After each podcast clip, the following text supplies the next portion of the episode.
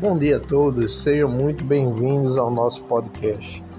Aqui nós lemos a Bíblia e meditamos, temos meditações diárias a respeito da palavra do Senhor de forma simples e direta para o seu coração. Hoje nós vamos falar de Enoque. Enoque, temos um versículo lá em Gênesis 5, versículo 24, que diz assim: Andou Enoque com Deus e já não era, porque Deus o tomou para si.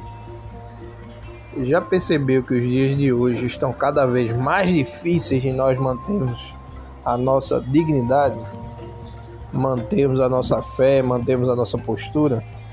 Pois é, parece que nós somos sempre reputados e taxados como bobos, porque não agimos da forma como o esquema mundano ou como as pessoas que não têm a Deus agem. Então aqui nós nos comparamos com a vida, nós nos deparamos aqui com a vida de Enoque, um homem que decidiu ser diferente da sua sociedade. Porque da mesma forma que é hoje, uma sociedade violenta, corrompida e corrupta, era também nos tempos de Enoque. Mas o que, é que ele pode dizer para os dias de hoje? O que é que Enoque e apenas esse versículo pode dizer para a minha vida e para a sua? Se não, vejamos. Em primeiro lugar, a Bíblia diz que Enoque andou. Andar denota uma ação. Denota também que há um caminho a ser trilhado, visando uma meta ou um objetivo. Tem pessoas que até andam sem rumo, mas então qualquer caminho serve. Mas nós que bu buscamos aí agradar ao Senhor, nós também precisamos andar. Nós precisamos ter a disposição, ou seja, ter a ação de percorrer um caminho visando um objetivo. E a nossa meta, nosso objetivo é o céu. Nosso objetivo é a Jerusalém celestial e precisamos trilhar, trilhar o nosso caminho aqui na terra. Nós precisamos andar.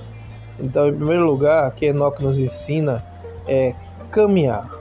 Apesar desse mundo ser violento, apesar desse mundo ser, é, digamos, totalmente depravado, nós precisamos caminhar. Não podemos ficar parados vendo a banda passar, não podemos ficar passivos, passivos vendo tudo acontecer.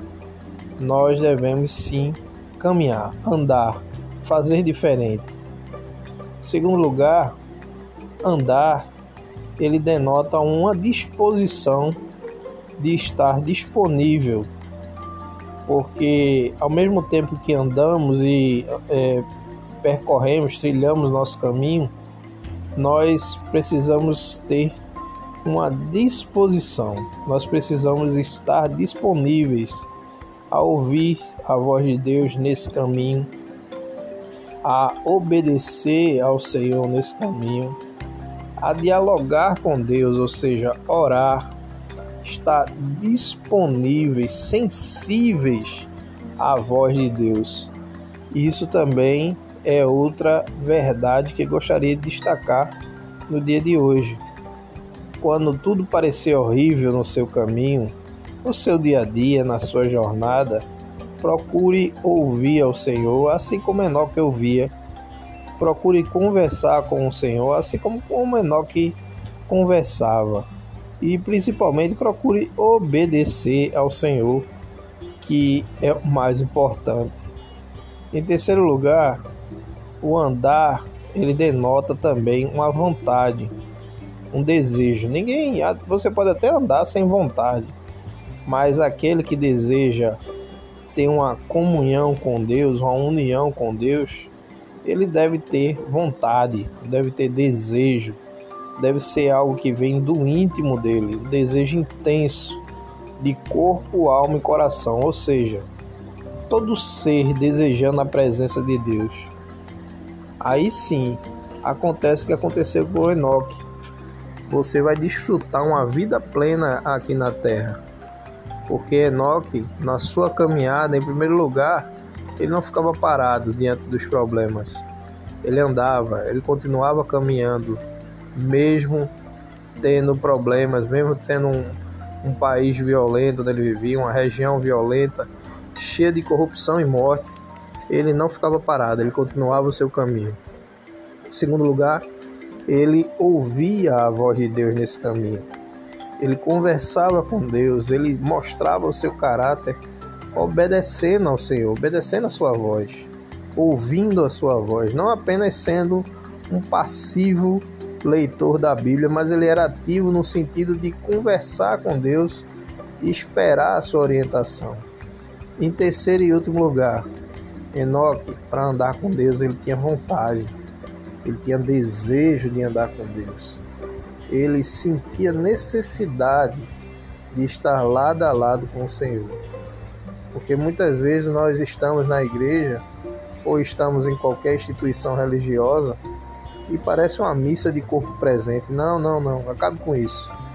Deus, ele nos chama para ter um relacionamento vivo, íntimo e eficaz com ele. Ele não chama para ser mais um bitolado na igreja. Até porque Deus não vive dentro de templos feitos por mãos de homens. Deus vive no nosso coração e nós que somos as pedras vivas e reunidos somos a igreja de Deus. Então fique atento a isso. Tenha um dia abençoado na presença do Senhor. Que Deus te abençoe e te guarde hoje e sempre. Amém.